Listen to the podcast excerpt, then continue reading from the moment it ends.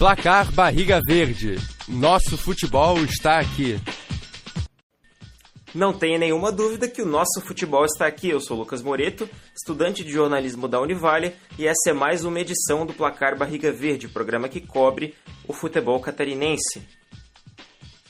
Falando de Série B, 37ª rodada, o Brusque enfrentou o CRB no Augusto Bauer na terça, dia 25, e empatou em 0 a 0 num jogo tecnicamente fraco, justificando inclusive o empate sem gols. Primeiro lance de perigo veio num lançamento do Paulo Baia para o Jailson, que finalizou fraco.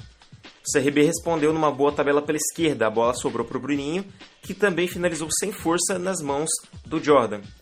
Aos 36 minutos, Paulo Baia tentou o gol improvável por cobertura, num chute de muito longe, até mesmo despretensioso, né? assustando o goleiro Vitor Caetano. No fim do primeiro tempo, quase um gol do Brusque originando uma bola parada. Ayrton bateu o escanteio fechado e Jailson desviou na trave.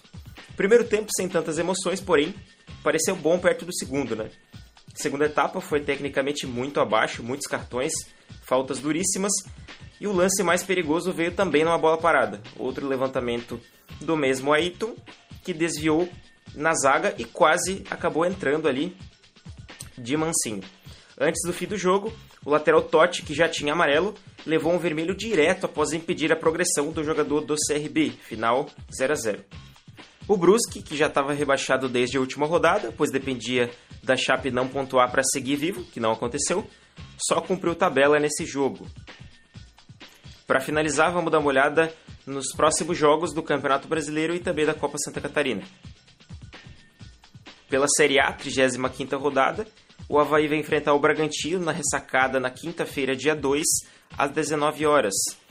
Será o segundo jogo do Havaí depois da demissão do técnico Lisca, que caiu pela sequência de resultados negativos e também pelo risco de rebaixamento.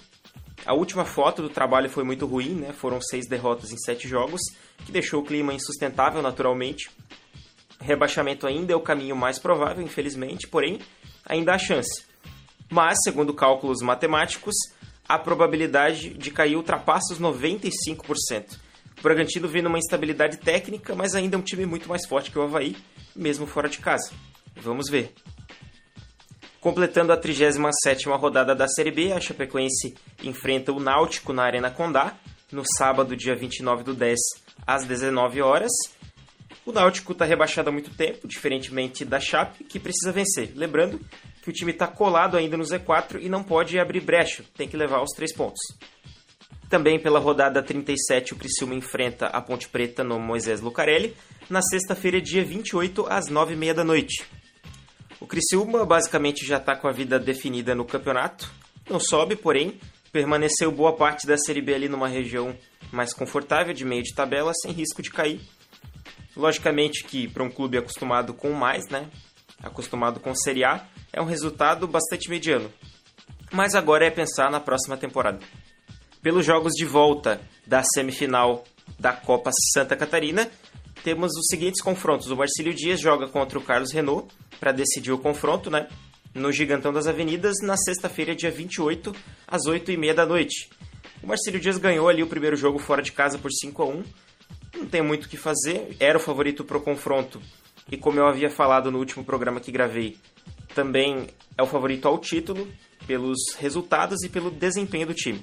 Logicamente que no futebol tudo é possível, mas quando um time se baseia apenas nisso, né, para ter esperança, significa que a coisa realmente está feia. Também na sexta, dia 28, porém, às 8 horas da noite, o Figueirense enfrenta no Orlando Scarpelli o Ercílio Luz, também pelo jogo de volta da Copa Santa Catarina.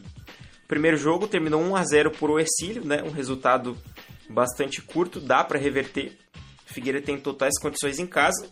O Ercílio é um time forte também, né? Acredito que seja um jogo de equilíbrio muito maior do que o confronto entre Marcílio e Renault. Então, confronto nada definido, vamos ver. Um fato que comprova o equilíbrio do confronto é justamente o Ercílio Luz ter vivido basicamente durante o campeonato todo um momento melhor do que o Figueira e no final, mesmo depois de não ter conseguido acesso no Campeonato Brasileiro, né, o Figueira conseguiu se recuperar e ainda terminar na frente do Ercílio, né?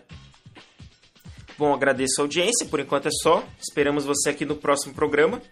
Lembrando que o nosso futebol está e sempre estará aqui. Um abraço e até logo. Apresentação: Letícia Fontanive e Lucas Moreto. Supervisão: André Pinheiro. Edição: Letícia Fontanive. Uma produção do projeto de extensão Oxigênio, Central de Podcasts. Universidade do Vale do Itajaí. Escola de Artes, Comunicação e Hospitalidade. Curso de Jornalismo.